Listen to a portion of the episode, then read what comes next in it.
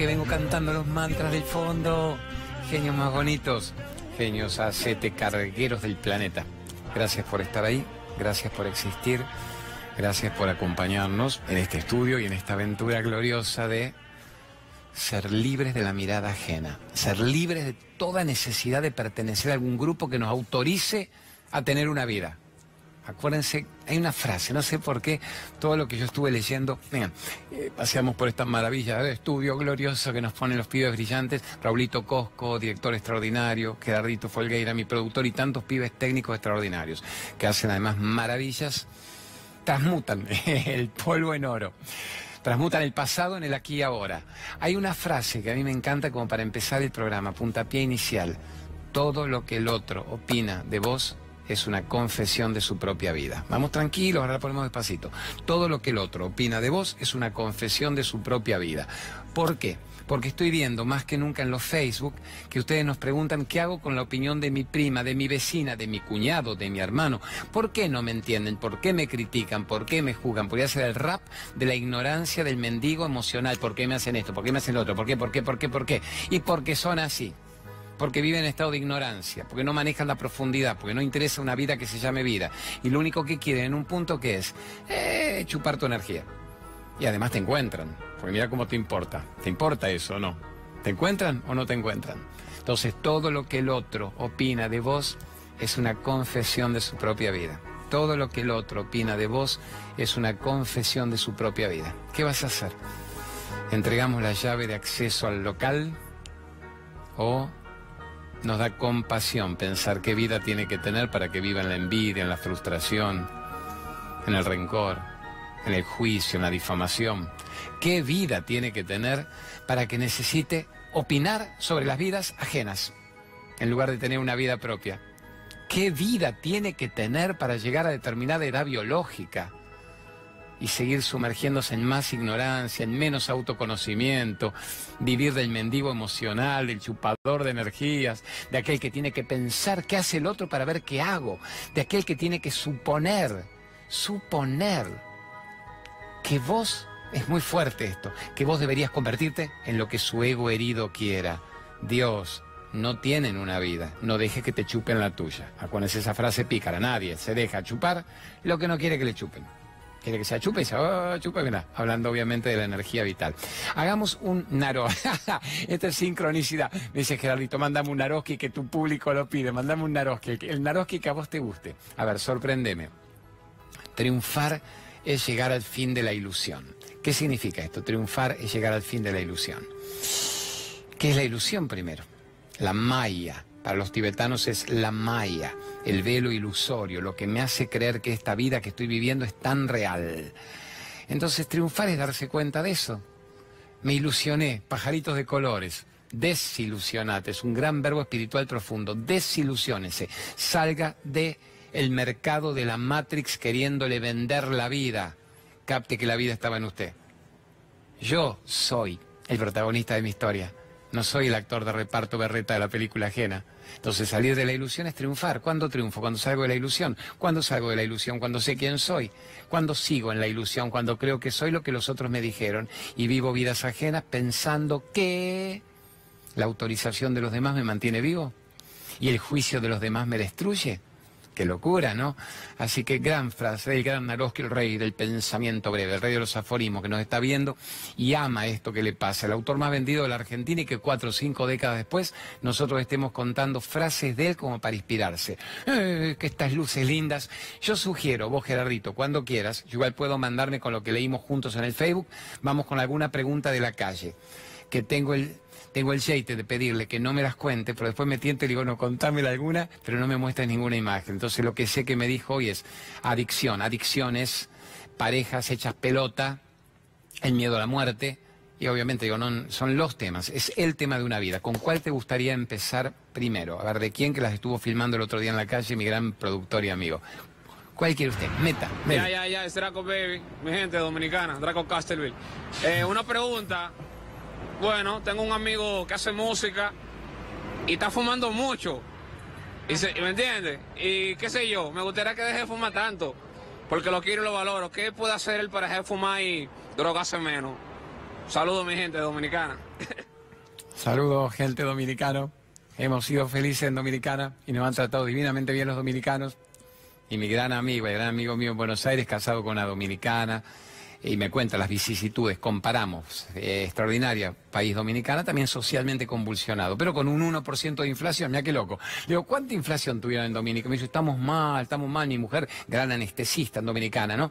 Se queja, le digo, ¿pero cuánto tiene inflación? El 1%, le digo, negro, acá el 47, el mayor en los últimos 30 años de vida. Uh, pero bueno, viva Dominicana. Hemos sido bien tratado filmando documentales hermosos. No, no el cholulaje de Punta Cana, que es lo menos interesante de Dominicana. La dominicana interna, la dominicana bella de naturaleza ecológica, no descubierta menos mal por las grandes cadenas hoteleras todavía. Draco, estás preocupado por tu amigo y la droga. Vamos, no sos el único. No hay un día en que no entren 100 mensajes sobre la adicción. Y vos lo dijiste hasta gracioso, hasta rapero lo dijiste. ¿Qué pasa cuando lo dice una madre respecto a un hijo? ¿Qué pasa cuando lo dice un padre respecto a su hija? ¿Qué pasa cuando lo dice un hermano respecto a su hermana? ¿Qué pasa cuando lo dice alguien de la pareja respecto a su marido o a su esposa? La adicción, vamos rápidamente, la adicción, que básicamente es vamos a ir jugando con esto de eh, me estoy matando antes de tiempo, no puedo salir de la droga, los grafos estos pibes divinos que lo ponen, no puedo salir de la droga, me estoy matando antes de tiempo, te estoy tirando los titulares de lo que yo leo en los Facebook todo el tiempo. O cuando creí que salía, no me puedo rescatar y entro en una espiral y me estoy matando. Adicción. Necesito enchufarme algo de afuera porque yo no lo puedo generar de adentro. Droga exógena, viene de afuera, droga endógena debería venir de adentro. No puedo, no puedo resolver adentro, hay una cuestión de necesidad emocional, hay una soledad del ego patética, de ego reactivo, en choque con lo que está pasando, me genera crisis, me genera depresión y yo necesito algo que me haga olvidar del quilombo y que al mismo tiempo me satisfaga sensorialmente como para pasar el instante, volver a caer en un vacío adictivo, volver a necesitar la droga de turno y seguir una cantinera de la cual nadie escapa. Entonces, ¿qué hago con la droga? Primero siempre es tomar conciencia.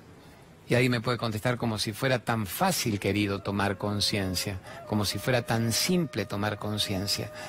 Es muy simple. No es fácil de aplicar porque el cerebro ya está machacado por la droga exógena. Droga exógena, no entiendo solo me inyecto, inhalo, me chupo, me fumo, es hasta el cigarrillo como droga social. Toda cuestión que te empiece a dañar celularmente el cuerpo desde la comida chatarra a todo lo, el monsanteaje, el glifosato, todo lo que destruye la glándula pineal y que te enchufan a carradas, las chemical trays, los rocíos de los aviones, para que la gente no pueda ser feliz, no pueda saber la verdad y viva dependiendo de algo más que me ayude a terminar el día. Y después nos vamos a la droga emocional, amame, llamame, volvé, llename los huecos de mi carencia, de mi soledad, porque no puedo ser libre. La droga es una joda, es la soledad, es la depresión, es la angustia. No me siento pleno, no creo en mis recursos infinitos y necesito drogarme. Y obviamente la droga no, no, no resiste elite, es decir, se drogan en los hoteles seis estrellas y en la high society, en la high society, y se drogan los pobres chupando paco, fabricando el híbrido que puedan en medio de las villas. Les voy a contar un ejemplo para mí muy brutal de algo que me pasó en la India con Saibaba con el tema de la droga. Voy a tratar de contarlo neutro, voy a tratar de, contar, de contarlo desapasionado porque me es muy fuerte. En su momento lo conté 100 veces y me produce el mismo efecto al revivirlo. Estábamos en una entrevista en la India con Saibaba, que es considerado ver un avatar como un Jesús para 1.200 millones en la India, y lo iban a ver carrada de personas del mundo occidental, de todos lados. Y había un chico en esa entrevista, en una de las entrevistas hermosas que nos dio, había un pibe, yankee, ahora no me acuerdo si era yanquilandia o era holandés, europeo, hablaba en inglés, y se estaba muriendo. Vos ya veías que era un, hueso vivo con las llagas lacerantes de las drogas que se habría enchufado desde las venas de todo el cuerpo. Y nos daba mucha pena su imagen. Y Saibaba lo llama y le dice, sí, querido, ¿qué me querés decir? Como si él no supiera con la sabiduría de los tiempos lo que iba a pasar. Y el pibe este le dijo, Suami, sabes que me estoy muriendo, ¿no?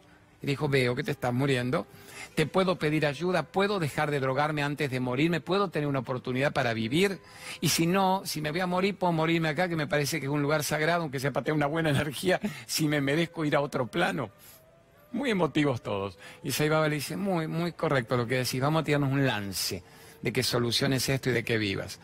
Y entonces le dijo esto que para mí fue inolvidable. Cuando te vayas a drogar de nuevo, y seguramente te vas a drogar de nuevo esta misma noche en tu cuarto de hotel cuando te vayas de esta reunión, te pido que observes dos detalles. Si observas estos dos detalles, podés tener una chance en esta vida de resolver la adicción. Si no los logras, seguramente te irás en un par de días y habrá una nueva oportunidad kármica de salir de la ignorancia en 28 vidas más. Entonces estábamos todos muy emocionados escuchando expectantes. Y le dijo, muy simple, cuando te vayas a drogar esta misma noche, lo único que te pido es que te conviertas en el observador de la escena, que te conviertas en el testigo de la escena, que digas, yo tengo un cuerpo, mi cuerpo se está drogando, yo no. Mi energía maneja este cuerpo. El cuerpo está a la deriva. El cuerpo genera necesidad de droga y veas el acto como en cámara lenta del proceso de la droga, de cómo te estás drogando. Vas a calentar el polvito, vas a inyectar. Quiero que lo observes. Tenés que observarlo desapasionadamente despegadamente, como si fuera una escena en la pantalla de tantos documentales o de actores que se drogan para su personaje.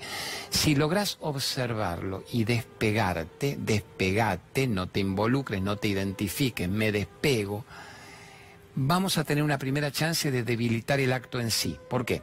El cuerpo solo no se suicida, el cuerpo requiere de una mente que conspire para que el efecto cause esa acción-reacción. Entonces, si vos lográs observar el momento, esto es clave, lográs observar el momento sin identificarte emocionalmente como el que lo necesita, y en ese momento sos consciente de ser el testigo, no el actor de reparto berreta que se droga, el testigo de la escena, el testigo de una escena que puede o no continuar Acordate siempre, el cuerpo solo no se suicida. La mente en estado de ignorancia es la que tiene que autorizarlo, que no va a ser tu caso. Si logramos observar, se frena el proceso. Se empieza a debilitar la necesidad de la adicción. El ser nunca es adicto, el ego es adicto. Y ahí te mando la segunda. ¿Qué idea de Dios tenés? ¿Tenés alguna religión? El pibe dijo, no, no. Dice, bueno, yo lo admiro a usted, Suami, usted es un avatar. Perfecto, dice, tomame a mí como tu idea de Dios. Para nosotros Dios es Dios, aún para los que no creen en Dios. Pero quién, qué ser espiritual te merece ser un buen referente en tu vida, ver un buen referente. Yo, perfecto. Si fuera Jesús, Buda, San Esperito, Madre Teresa de Calcuta, la Pachamama, si tenés un hijo, tenés que inspirarte en algo que te eleve espiritualmente. Tenés un hijo, tenés una pareja, tenés alguien a quien además tenés un animal que espera tu regreso con más fidelidad en el aquí ahora que 20 parejas juntas. Dice, bueno, en ese momento en que estés observando, dedícame a mí o a la idea de Dios la situación y decir mi ego puede hasta acá. La gracia divina es superior a mi ego. ¿Puede la gracia divina utilizarme como un canal y disponer en este momento sobre mi cuerpo para que no se destruya tan rápidamente? Si logras en ese momento observar y entregar, no seguir actuando. Vos no actuás, sos utilizado como un canal. Y al ser utilizado, el bien siempre te va a llevar como un canal para la luz, para la vida, para la continuidad de la existencia en el planeta, no para una muerte acelerada por la depresión de la ignorancia si logras entregar ese momento a la idea de Dios, a la gracia divina que vos tengas, que cada uno tenga, y observar el proceso como quien mira una imagen, yo te aseguro que no se va a completar el proceso de la drogadicción con el efecto letal y si repetís eso una y otra vez, en muy poco tiempo podés tener la chance de tener una vida. Bueno, el chico lloró, estábamos todos muy choqueados, fascinados, y se fue, se fue. Yo siempre me acordé de ese pibe. Y me acuerdo que le decía siempre a mi esposa, a mi madre, digo, ¿se habrá salvado? ¿Se habrá muerto? Si se murió, se murió en Tierra Santa. ¿Qué habrá sido ese pibe? Pero me parecía interesantísimo a mí contar esto de la adicción para que alguien que está con un alcohol compulsivo, con el cigarrillo compulsivo, con la comida chatarra compulsiva, se convierta en el observador de la escena. Yo no me identifico con esa escena, no me reconozco en esa escena. Me parece un personaje tan ajeno a mí. Bueno, ¿y cómo cierra esta historia? Que es lo interesante, mi grúa querida. Un año después volvimos a la India. Fue la nueva etapa con Madre Teresa en Calcuta, con Dalai Lama, con Amma, la Santa de los Abrazos, y por supuesto yo volvía siempre a la ciudad de Saibaba, donde sentía que en un día aprendía por 20 años, y donde una frase que me hiciera este maestro me desacomodaba el ego herido a la deriva del mendigo emocional. Y estaba caminando por la ciudad de Saibaba y pasa un muchacho gordito, cuya cara me era afín. Y cuando pasa me saluda me dice, hi, Argentina. Le digo, hi. Y me quedo mirándolo. Le digo, vos sos. Me dice, yeah, it's me. I was dying. I was drugging. Era el pibe drogadicto que se estaba muriendo hecha pelota y ahora era un gordito saludable triatlonista que andaba por las calles de la de Saibaba caminando y cuando yo le digo, pero sos vos, me dice, of course, Argentina, give me a hug, dame un abrazo era el flaco este. Y yo le dije, pero entonces lo lograste. Me dice, obvio, acá estoy, here I am. Le dije, ¿cómo lo lograste, tesoro? Fueron diez veces más. Tuviste con riesgo de muerte. ¿Qué pasó esa noche que para nosotros fue inolvidable? Y me dijo, no, te diría que no llegué a una vez más.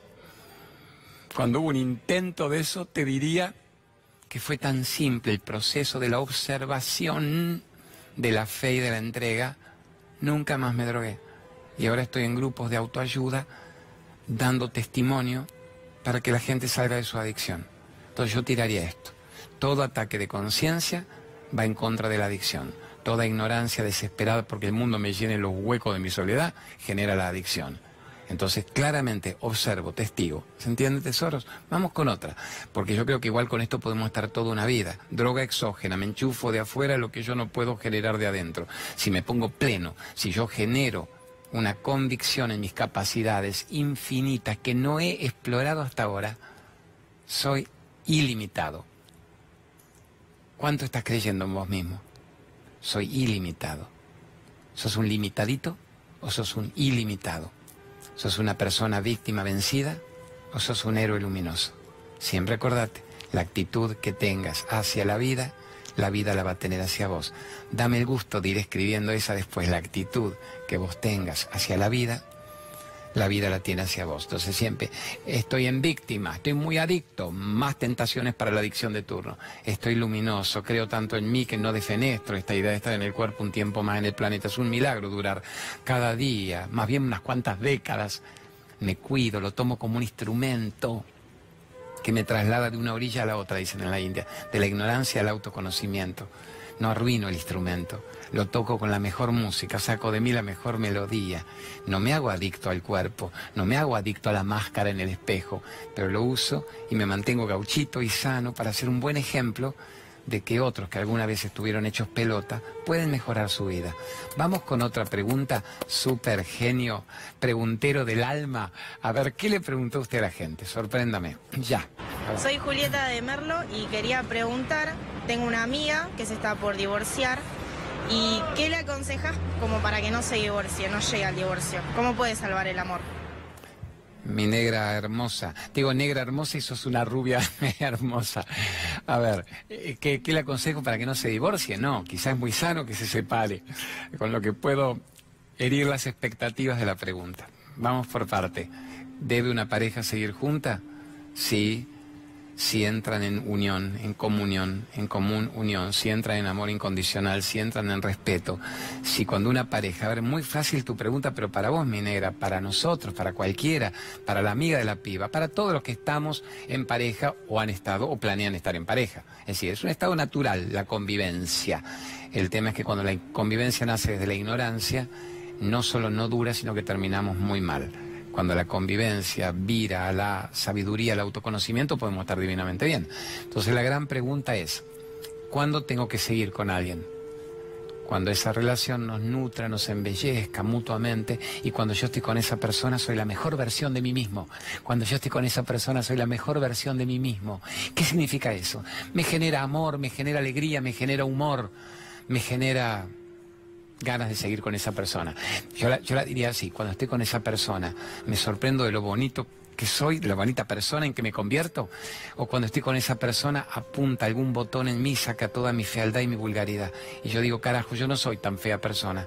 ¿Qué está pasando? ¿Qué logra? A ver, ¿qué logra en mí que yo me afeo brutalmente, emocionalmente, mentalmente cuando estoy al lado de esta persona? Que no digo que sea una hija de P y yo soy San Francisco de Asís, soy la Madre Teresa y esta es Hitler. No algo pasa vibratoriamente, estamos en una manipulación, estamos negociando la libertad. Estamos negociando la libertad y no es un buen karma. Genera sufrimiento, uno somete al otro, el sometido termina siendo una bomba, un asesino serial en potencia y todo va a explotar. Entonces, ¿qué hago para saber si una relación es sana o enferma? Cuando estoy con esa persona, ¿saca de mí lo mejor? Cuando estoy con esa persona, ¿se detiene el tiempo? Miren qué hermosa imagen. ¿Se detiene el tiempo? Esto es la mente, pasado, futura, que me hizo la que me hará, cómo me jodió, esto pinta peor, no me puedo olvidar el último desplante, ¿para qué? Se va a volver a hacerlo. Y cuando fue infiel, ¿por qué perdonarlo? Ese es pasado, futuro, en toda la vida, en la mente humana, pero máximo en una relación de pareja. Entonces, si estoy con una persona, ¿vivo esa vida? ¿O puedo estar quieto y calmo en el aquí y ahora? puedo estar quieto y calmo. Me maravilla el juego de cámara del chotito del Raúl Cosco. ¿Sabéis lo que significa Cosco? Raúl, mi director querido, el programa se llama Cosco no Cusco, que uno dice va el Cusco. El Cusco es el Cosco, el ombligo del mundo. Así que, Raúl, tus tomas son el ombligo del mundo. se me ríe el chotito ahí. Bueno, vamos. Entonces, cada vez que digo, se me ríe el chotito, te agarra Bendita TV y me enchofa. Pero está bien, amores. El gran programa de Beto Casella, el más audiencia de Canal 9, nos mete a cada rato con los informes y además parece que están muy bien hechos. Se editan como los dioses, editan chotos, pero lo hacen muy bien. Así que, más, más, más popularidad nuestro sete cargo hermoso. Entonces, volviendo a lo de la pareja estoy en una relación que me embellece o no. No es se separa o no se separa. Potencia una relación en la cual fluyo en estado de libertad o no. Y les voy a contar algo atroz ahora. ¿Se animan a algo atroz? Que me lo diga Gerardo, Raúl, los pibes que tienen 20, 25 años. ¿Cómo te llamas vos, genio, que estás manejando la, la Jimmy? Julito, gracias, fue la primera vez, Julio, por eso. Genio, boludón, bienvenido al programa. bueno, Julio, ¿cómo, de apellido, ¿cómo sos? Gasa Castañeda, mira, Julito Castañeda, tiene 20 años. ¿Cómo le digo? El negrito, me dice Julito Castañeda, súper rubio, genio. Los rubios nos entendemos, ¿entendés? Bueno, a ver. Eh, les voy a contar algo atroz, si se lo bancan. Estaba también, es porque viene esa época, en la ciudad de Saibaba, y me dijo algo muy terrible con respecto a mi propia vida, a, la pareja, a todas las expectativas que uno tiene de una vida en pareja, la crianza de los hijos. Entonces en un momento me acuerdo que me preguntó Saibaba, me dice, ¿cuántos años tenés, querido? Yo le dije 35. En ese momento tenía 35. Me dice, quinto septenio, qué interesante. Digo, ¿por qué interesante, Swami? ¿Qué tiene el quinto septenio de interesante? Amén de seguir prolongando la ignorancia. Entonces me dijo, vos sabés que ninguna relación de pareja que tengas antes de los 35 años va a durar en tu vida. Y yo me, caí de traste y le digo, usted me dice, ¿en mi propia vida o en la vida de la gente? Me dice, en la vida de la gente en general. Ninguna relación de pareja que hayan tenido antes de los 35 les va a durar. Y yo enseguida pensé, pero no, yo conozco pila de parejas que han durado. Como no soy necio, pues dije, durar significa profundidad, duran hechos pelotas, son muebles en la casa, se saludan, se, limpia cuando no se mueve entre día el polvo acumulado, o, cuando tenés un mueble, ahora vos volvés a tu casa y está en la misma posición en que lo dejaste. O sea que claro que conozco parejas que siguen juntas por rutina, por miedo, por carencia, por la guita, por el estudio de los chicos, por el que dirán, por la familia. Entonces dije, a ver, me explica por favor eso, ¿por qué ninguna relación antes de los 35 años va a durar en tu vida? Mira, si pones esto va a ser bien controvertido en los graphs. Ninguna relación que tengas antes de los 35 años va a durar en tu vida. Lo que es muy choto escuchar. Ahora vamos a entender que, qué hay de eso y ustedes mismos dirán sí o dirán no, no estoy de acuerdo, que para eso están las opciones, amores, pero seguramente algún buen elemento vamos a sacar. Le dije, ¿por qué no va a durar? Me dice muy simple, porque lo que te une antes de los 35 años nunca es la profundidad, que es el mundo, la parte mundana, epidérmica, la necesidad. ¿Qué sería la profundidad? Que te conozcas con alguien e indagues en su alma, no que le veas el traste, el cuerpo, la carencia, la guita, si tiene camioneta, si me conviene para el verano, o si estoy tan solo que quiero una pareja que me rescate de la agonía de mi depresión, de mi crianza. Digo, lo voy entendiendo, Saibaba, vamos de nuevo. La mayoría de los que se juntan antes de los 35 se juntan desde la ignorancia, bien intencionada, románticos, solitarios, depresivos, carentes, calentones, hormonales, seductores, manipuladores, socialmente obligados a tener pareja por la mirada justamente del mundo, pero no hay una profundidad. Yo le digo, ¿qué es que juntarse por profundidad? A ver, muy simple, querido, muy simple si alguien te interesara, esto es fuerte, si alguien te interesara, mira lo que sería una relación profunda. Deberías conocer a esa persona primero antes de explorarla corporalmente. Como que el cuerpo es fácil.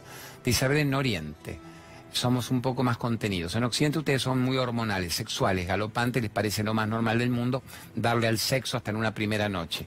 Ocho, que es muy pícaro, decía la penetración, penetración. Física es fácil, la penetración álmica es brutalmente difícil. Penetrar el alma de una persona es la ardua tarea genuina.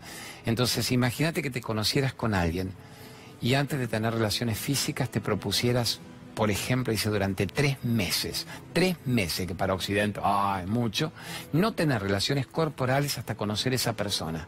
Eh, digo, me gusta, ¿qué es conocer una persona, Saibaba? A ver, te conoces con alguien y tenés que saber quién es esa persona. No puedes encandilarte por la guita, el pantalón ajustado, la edad o la promesa de ir a Disney con los chicos cuando se casen.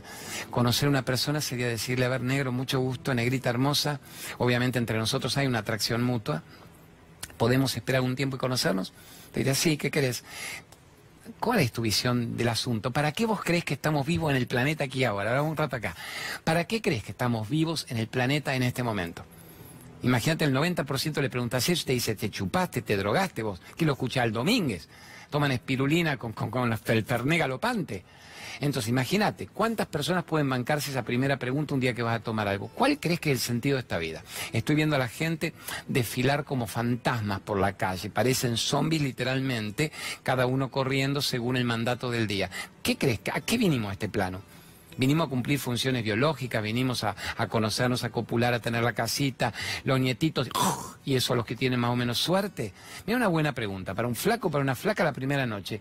Amor, ¿qué misión tenemos? ¿Cómo es la mano? ¿Te planteaste cómo es este insondable misterio del miércoles del universo? Ahí tenés una primera decantación masiva de candidatos. Segunda sería, ¿cómo es la relación con tu madre? ¿Cómo es la relación con tu madre? Estas cámaras doble genios que hace este cretino. Raulito, sos un artista haciendo escenas. Bueno, vamos para ahí un rato, ahí a mitad. ¿Cuál es la relación con tu madre? Y el flaco te diría, mi madre murió ya. Ya entiendo la relación con tu madre. ¿Para qué te importa eso?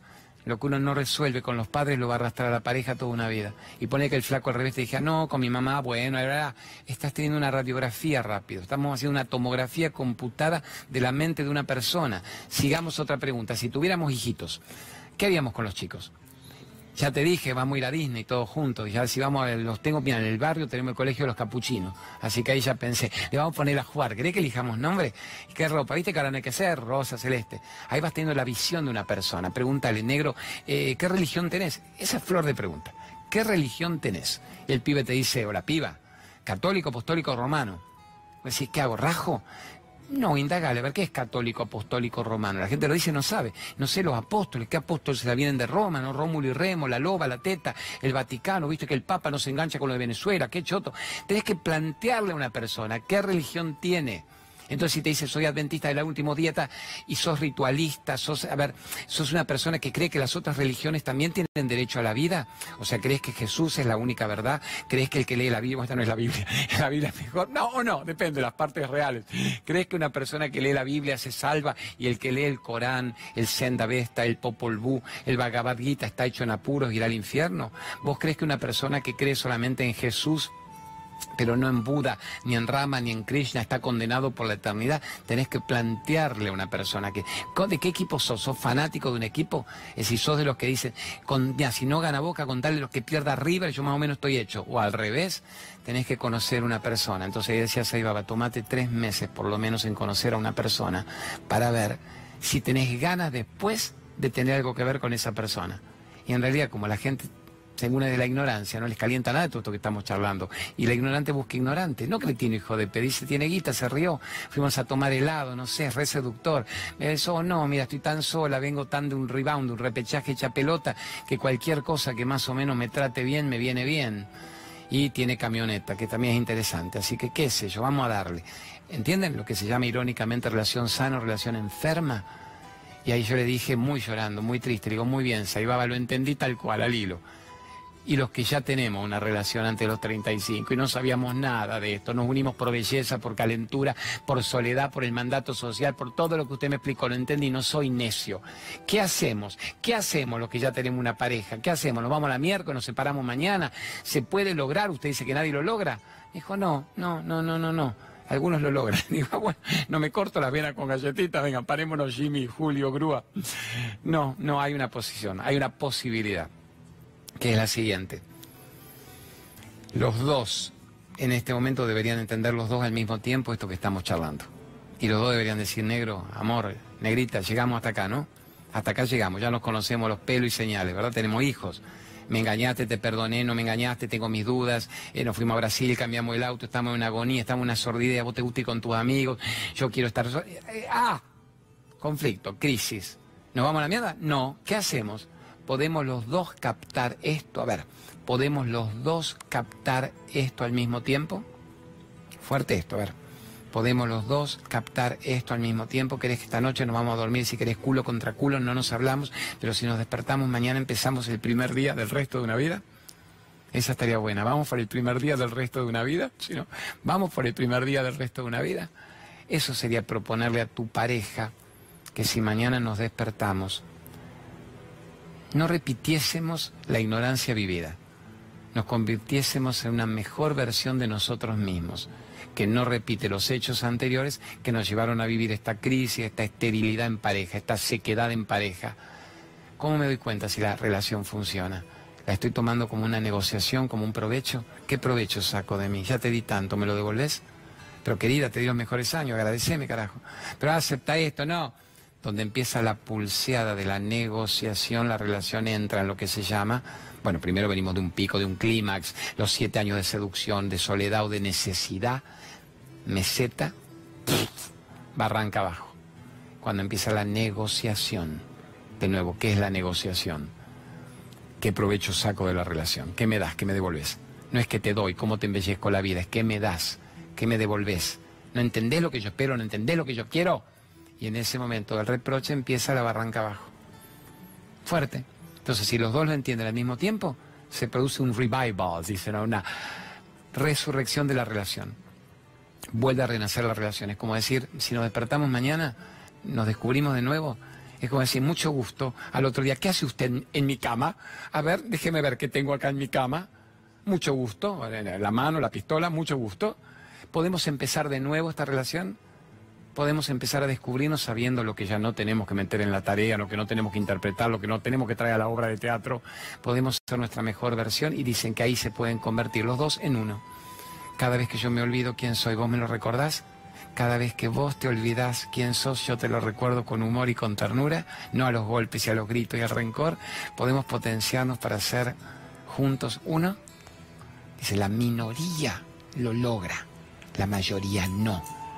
Y si de los dos uno quiere y el otro no, pueden terminar como hermanos del alma llevándose muy bien sin ninguna relación, relación marital o de vínculo de pareja. Puedes terminar esa gente que dice, nah, es el padre de mis hijos, una buena persona, es laburante, yo no me entendí, los domingos viene a comer, estamos bárbaros. Y me encanta los cuida los pibes que se vayan de vacaciones y no me rompan las bolas con el padre. Perfecto, es una buena relación, no profunda, es una relación de una amistad epidérmica respetuosa. Bien. Y la otra, gran parte, no lo captan ninguno de los dos y terminan con rencor y resentimiento, hechos pelota, sufriendo todo el tiempo, reclamando, necesitando, odiando, jodiendo, pidiendo, mangueando, puteando y usando los hijos de rehenes todo el tiempo, como aquella pregunta que nunca me olvidé del flaco, que decía mis hijos me los toma de rehén mi mujer y que la mujer siempre tiene que tener la razón porque la justicia, no, acá no hablamos de quién es quién o quién no es quién. La tristeza cuando la ignorancia de los padres hace que en lugar de hablarle de por vida a tus hijos bien de su madre o de su padre, porque es su madre y porque es su padre, y porque gracias a esa mujer o a ese hombre los tuviste. Y están en el planeta y son un milagro porque tuviste esa pareja, carajo, el tiempo que duró. Y fue perfecta mientras duró, aunque ahora puedan ser amigos del alma y no terminar hechos pelota Mira qué fuerte. No terminen destruyéndose en pareja. Esa me gustaría como cierre esta historia, si puedes escribirla. No terminen destruyéndose en pareja. No terminen destruyéndose en pareja. ¿Podemos reciclar? Sí. Entonces, todo esto empezó ¿por qué? Vamos, grúa. Porque la piba dijo, eh, ¿cómo hace para no divorciarse? Es que quizá tiene que divorciarse. Tiene que divorciarse de la ignorancia, tiene que divorciarse de, del pasado, tiene que divorciarse del ego a la deriva tiene que divorciarse de la soledad, del miedo, de la manipulación. Y quizá cuando se divorcie de todo eso, aparece una versión verdadera y buena de los dos. Y podrán reciclar la historia o no. Pero la próxima relación será mucho mejor que la anterior porque uno ya no repite los mismos errores, sino es un ignorante culposo que no merece estar libre. ¿Se entiende, tesoros? Me gustaría, lindo eso que pones ahí, me gustaría, dame otro mismo, ya que están muy grafos ustedes, eh, y vamos con las charlas. Poneme esta sola frase que es Naroski, que yo la adoro de Naroski, que dice, cuando hay amor no hay pecado. Poneme esta, esta, esta sola porque podemos cerrar el tema pareja, si bien nos sirve para padres e hijos, para amigos del alma. Cuando hay amor no hay pecado. ¿Qué significa? Espero que no queme esto, no, quema. Cuando hay amor no hay pecado. El gran José Naroski, mi Josecito Naroski genio, dice esto. Y vos sabrás cuando hay amor, pero no cuando hay telenovela. Telenovela es amame, llamame, volver. Dijimos el rap de la telenovela. Amame, llamame, volvé, te jodo, te quiero, volvé, perdona, mi hijo de P, me engañó, cual se me murió. Eso es telenovela. El amor es amor incondicional. Y amor incondicional es simplemente cuando te amo porque te amo. Y no espero nada porque amándote me siento totalmente pleno. Si yo espero algo a cambio del amor que te doy, no es incondicional, es amor telenovelero, es amor berretón, es amor berretón. Así que cuando hay amor no hay pecado. Fíjense, analícenlo en amor, pero amor de verdad, de nuevo, una vez más, amor telenovelero es el amor que exige algo a cambio. Amor de verdad es el amor que no exige nada, porque amándote me siento pleno y me siento hecho. Gran Naroski, ¿querés poner la charla de este fin de semana? y nos vamos a una primera tanda. Muy emotivo el tema de la adicción, el tema de la pareja. Mañana, sí, Deus quien sea, parezco Pai Domingue, que yo digo, por Dios, creen vos mismos siempre. Vamos a tener una charla en Martínez, en la zona norte, en un club que me dicen que es precioso, un club popular, se llama la Unión de Vecinos, Unión Vecinal de Amigos de Martínez, UBAM. Esto queda en la calle Juncal 2740, a las 4 de la tarde. Así que todos los que están cerca, si quieren, de Martínez, ahí en zona norte, de Belgrano para arriba, de Escobar para abajo, todos los que me están poniendo cuando venía a mi barrio, es lo que podemos ir consiguiendo. No me da el cuerpo ya a mi edad para traquetear por todos lados. Entonces va una por semana y quizá vayan dos. Así que tienen Martínez mañana, 4 de la tarde. Lo pusimos temprano, de 4 a 6, porque después me voy a para la pop en vivo. Así que 4 a 6 charla muy profunda, siempre cuesta mínimo, por más que sea Martínez Finoli, menos que una pizza, creo que cobran 400 pesos, se regala el libro y el CD de regalo, que costarían tres veces más que la entrada a cada uno de los que van, así que estén ahí. Nos vemos mañana. Cecilia Narova, la hermosa artista y su marido Dani, Mautone me han organizado esto. Y ponete una, eso, acá hay una cosa muy loca. Hacemos nuestro primer evento de retiro. ¿Qué significa un evento de retiro? Vamos a estar viviendo tres días juntos tres días enquilombados ahí juntos. ¿Cómo? Hmm. En una quinta muy fina de San Miguel, se llama San Ignacio Loyola, fina, bonita, verde, hermosa, ya que mucha gente no puede ir necesariamente al Uritorco, a Merlo, a Concordia, que es donde nos toca una vez por mes. Vamos a hacer acá una quinta de San Miguel. Ahí tienen el WhatsApp de la amiga Lili López, que es la gran profesora de biodanza, que es la que lo organiza. Y yo voy a estar todos los días, todos los días, cuatro horas por día conmigo. Meditaciones, ejercicios, preguntas y respuestas. Y después el resto del día, comida vegetariana, gauchita. El que quiere se queda a dormir, el que no, no, se ahorra esos pesos y no duerme ahí, se vuelve a su casa. Y va a estar hermoso. Viernes, sábado y domingo siguiente en San Miguel. Biodanzar las emociones. Ahí tienen el WhatsApp, que yo no lo alcanzo a ver con mi previcia pero ustedes sí. 115 175 7903. Mi previcia, aguante la previcia. El chotito de Beto Casela me decía, nadie escapa de los 40 a los 50. Yo le dije, te voy a ganar, Beto. Y me agarró los 53, 54. Yo lo veo sin anteojos. Genio, nos vamos a una tanda y volvemos con una historia hermosa. Ah, honramos a los sponsors rápidamente, pero con gratitud profunda por mantener el programa también en el aire y vamos a ver si con una pregunta más y una historia que tiene que ver con escuchar al mundo o ignorarlo. El desánimo que te enchufan, ¿te la comes o decís, no, yo soy el héroe de mi propia historia? A ver si con eso podemos movilizar para que ustedes tengan el mejor momento de su vida. Ya volvemos.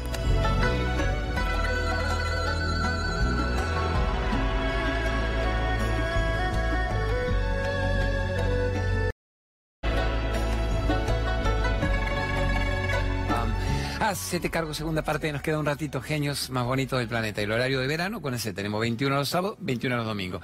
Y en marzo, si nos lo merecemos, hasta quizá nos ascienden a un horario nocturno, cochito, que originalmente, 10 años atrás, cuando se nos produjo esta movida maravillosa, mi primer horario que nos abrió las puertas de todo era los sábados a las 23, 23.30, hasta la 1 de la mañana, cuando están los predicadores de noche. Ojalá me den hasta las 0.15, hasta cuando están los predicadores. Sí, amores, bueno, el cómo recuperar la calma, ahí está nomás. Gracias, Editorial Kier, lo muestro una vez por semana con gratitud. El nuevo libro nuestro que está causando lindo, lindo éxito, linda roncha. Estamos, ¿cómo recuperar la calma? Ahí está. Es ejercicios prácticos para volver al eje. Simplemente no, no es tanta intelectualidad y que el hipotálamo y la glándula pineal machacada, no, ¿cómo vuelvo rápido al eje cuando me veo la miércoles? Eso sería, vamos con dos minutos, que no se me aburran, pues me dicen, ¿por qué tanto aviso? Bendecimos al universo, está el país hecho pelota en crisis y la gente está sponsorizando el programa. Y yo bendigo que le quede esto, hace 5N que me están dando la chance de hablar de amor y de libertad. Así que son dos minutos con rápidos avisos. ¿Cuál me mandás primero? ¿Cuál tenés? El Pollen Greenway. Vamos con el Pollen Greenway, vamos con el Pollen Greenway, que esta vez me traje la cajita. Este es el Pollen Greenway. Tenés todos los, blisters acá adentro. Yo me lo tomo una y, dos veces por día cuando estoy loco. Pero acuérdense que, bueno, yo soy vegetariano, como relativamente muy poco, vamos acá, como muy poco, muy crudívoro. Entonces ando con esto y se ríen las chicas antes del programa, antes de una nota, ya me lo tomo directamente así, sin agua, sin diluir me hace como los dioses. Tiene todos los oligoelementos, todos los minerales, gran reconstituyente rápido, rápido, rápido. Ponerle un toque más para que tengan el, WhatsApp del polen y lo llamen a Gustavo Mendiburo, que es mi gran amigo, y díganle, queremos comprarlo. Están todas las dietéticas del país, están todas las farmacias del país, pero seguramente ellos se lo pueden enviar a domicilio y cobrarles mucho más accesible. Mi vieja de 94 lo toma y está viva. Yo digo, la negatividad y el polen la han mantenido viva hasta los 94. ¡Viva! Vamos con otro aviso. ¿Quién tenemos ahora? Genio, ¿quién? Cristinita Pérez. Es la más brillante terapeuta en reacomodación muscular arriba de la nuca. Yo no me quiero mover mucho para que no se rompa el micrófono. El Atlas. ¿Qué es el Atlas? El que sostiene el cráneo, el que sostiene el mundo, mitológicamente Atlas.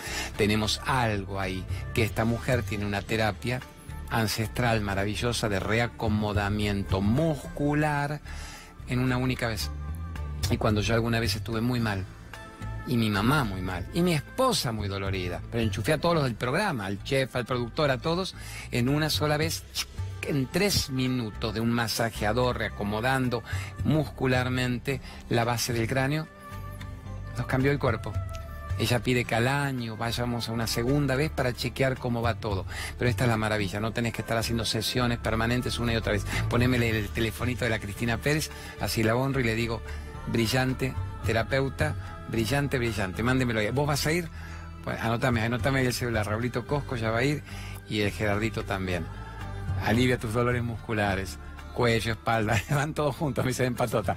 Hombros en una sola sesión, eso es lo notable. Mantenele ahí que muchos me ponen que le mande después el WhatsApp. Ahí lo tienen y es excelente la terapia. ¿Qué me mandas ahora rápido? ¿Qué me mandas?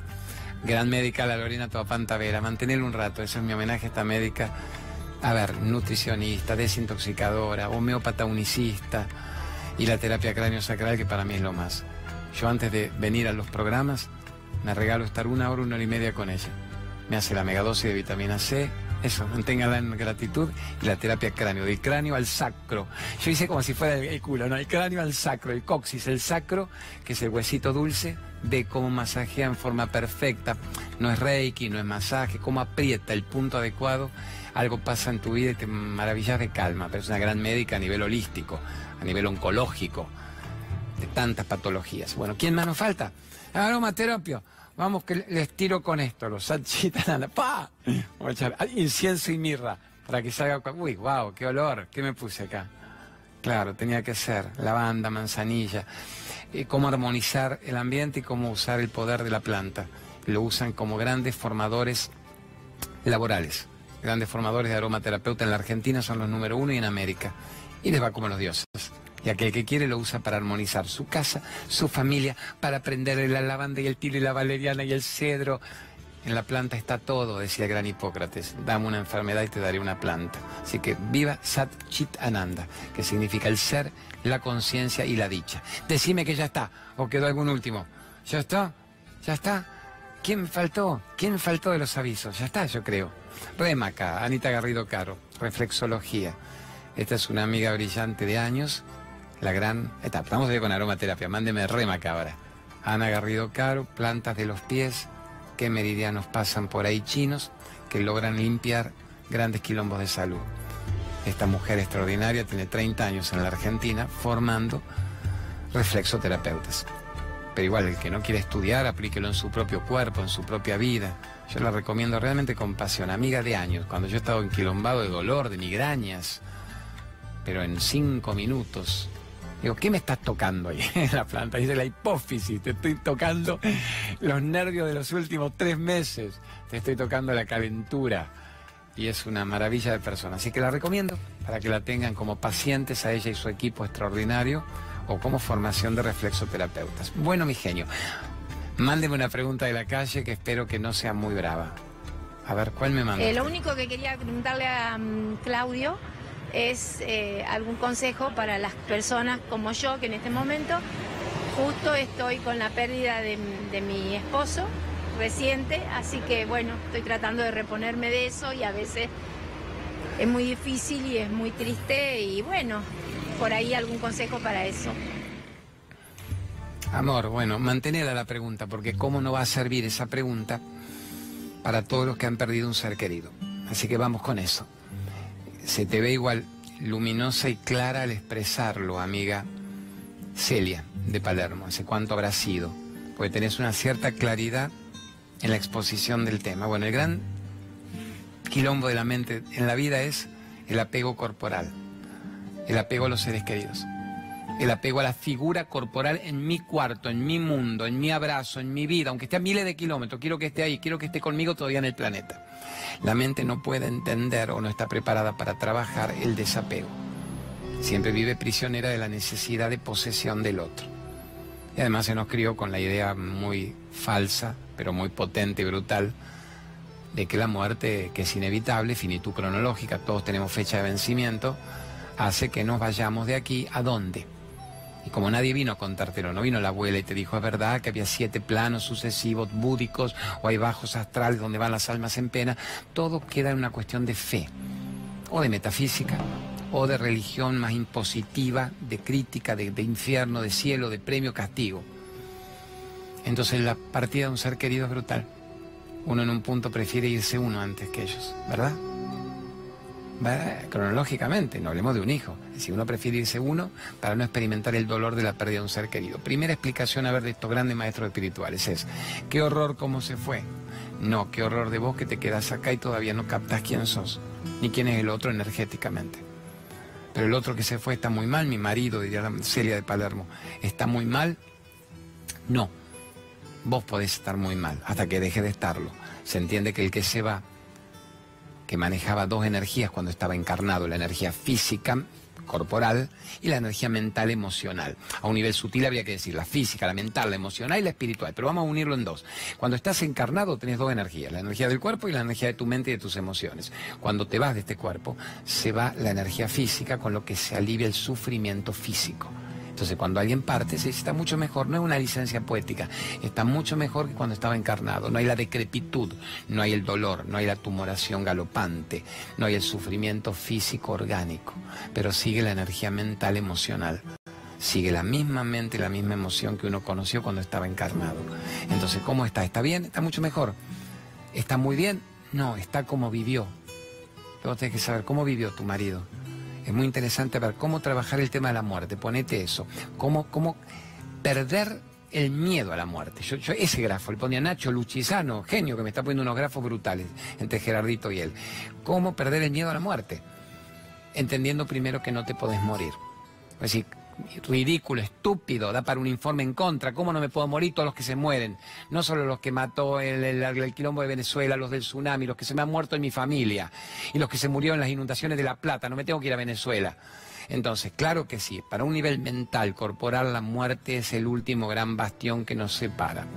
En un nivel energético se dice, la energía continúa cuando el cuerpo no la necesita, porque se va cambiando de cuerpo o de atuendo, de ropaje. Vuelvo a reiterar un ejemplo, amiga hermosa, primero que a mí me hizo tanto bien. Amiga hermosa dije, Celia de Palermo, como podría ser para todos los que han perdido un ser querido y nadie está exento de perderlo.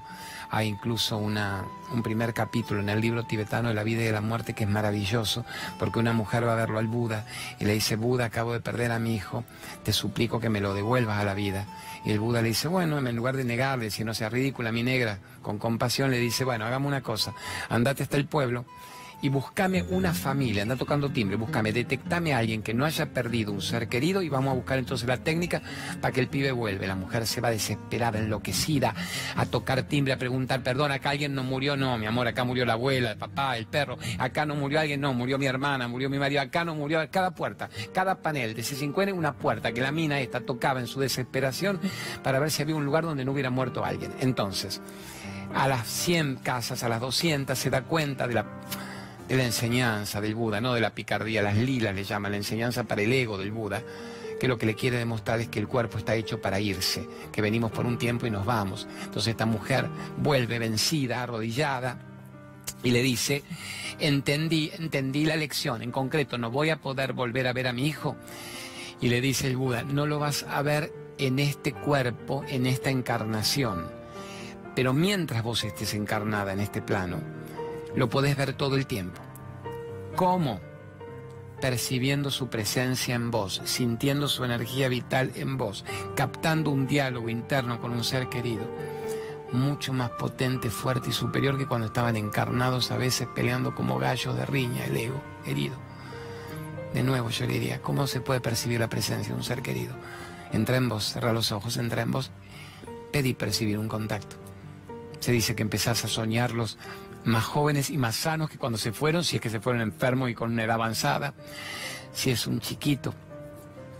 Luz, son ángeles ascendidos automáticamente y son seres de una sutileza tan grande que sentís que te guían y te acompañan en cada paso que des. El diálogo interno empieza a ser mucho más fuerte. Estás comunicada las 24 horas. Es como decirle, amor, me guías y me ayudas porque estás en un nivel álmico más sutil. Me ayudas, me guías, me acompañas.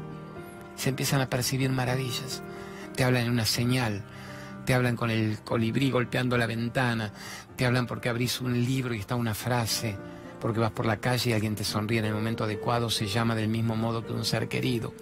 Vas a captar maravillas en el momento en que estás apto para percibir que el otro siempre existe y está vivo y que la gran trampa de la mente es el apego corporal.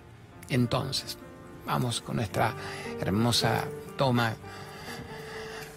y con este estudio que nos permite sentirnos en casa, como si estuviéramos en el jardín tomando algo con ustedes. ¿Puedo percibir la presencia del otro en mí? Sí. Eso es de otro buen grafo. ¿Cómo percibo la presencia de quien partió en mí? ¿Cómo puedo sentir la presencia de un ser querido que ha muerto? Eso sería un grafo fuerte para movilizar a que la gente crea y practique y vea si es posible o si es un delirio místico. Hasta que vos no lo experimentes. Hay gente que dice, tenía, busqué tal pregunta, me vino la respuesta, busqué esto, me vino lo otro. ¿Cómo puedo percibir la presencia del otro en mí? Sintiendo que nos separa simplemente una encarnación corporal cuando nosotros abandonemos este cuerpo, la energía sigue. Y ahí se dice que aquellos que se han amado, que se han entendido, que han vibrado en un karma de evolución en esta vida, pasan a multiplicar en potencia la relación que han vivido con el cuerpo. Pues si pero será un consuelo. Y si así fuera, tómalo como tal, pero mientras aprovechar para percibir la presencia del otro. Parece que cuando nos vamos de este cuerpo, los que nos vamos en estado de una cierta búsqueda genuina, en estado de conciencia, de una búsqueda de lo real, percibimos que estamos siendo asistidos por los seres que nos han precedido en la partida. Es más, muchos antes dicen, dicen, mamá, la Virgen, mi abuela, me abre los brazos, porque están álmicamente, hasta adoptan esa personalidad, ya no tienen ese cuerpo para nada, pero para que tu mente lo entienda, adoptan esa imagen, esa personalidad para ayudarte en el pase de plano. Mamá me lleva, ¿no? Sí, pero está mamá, no, no como el nivel de tu imagen visual, está como la energía que has conocido en la encarnación anterior para llevarte un viaje ilimitado. Muchas vidas, muchos maestros. Este tema no puede terminar acá, que nos queda un minuto o dos de programa. ¿En serio, Gerardo, de programa?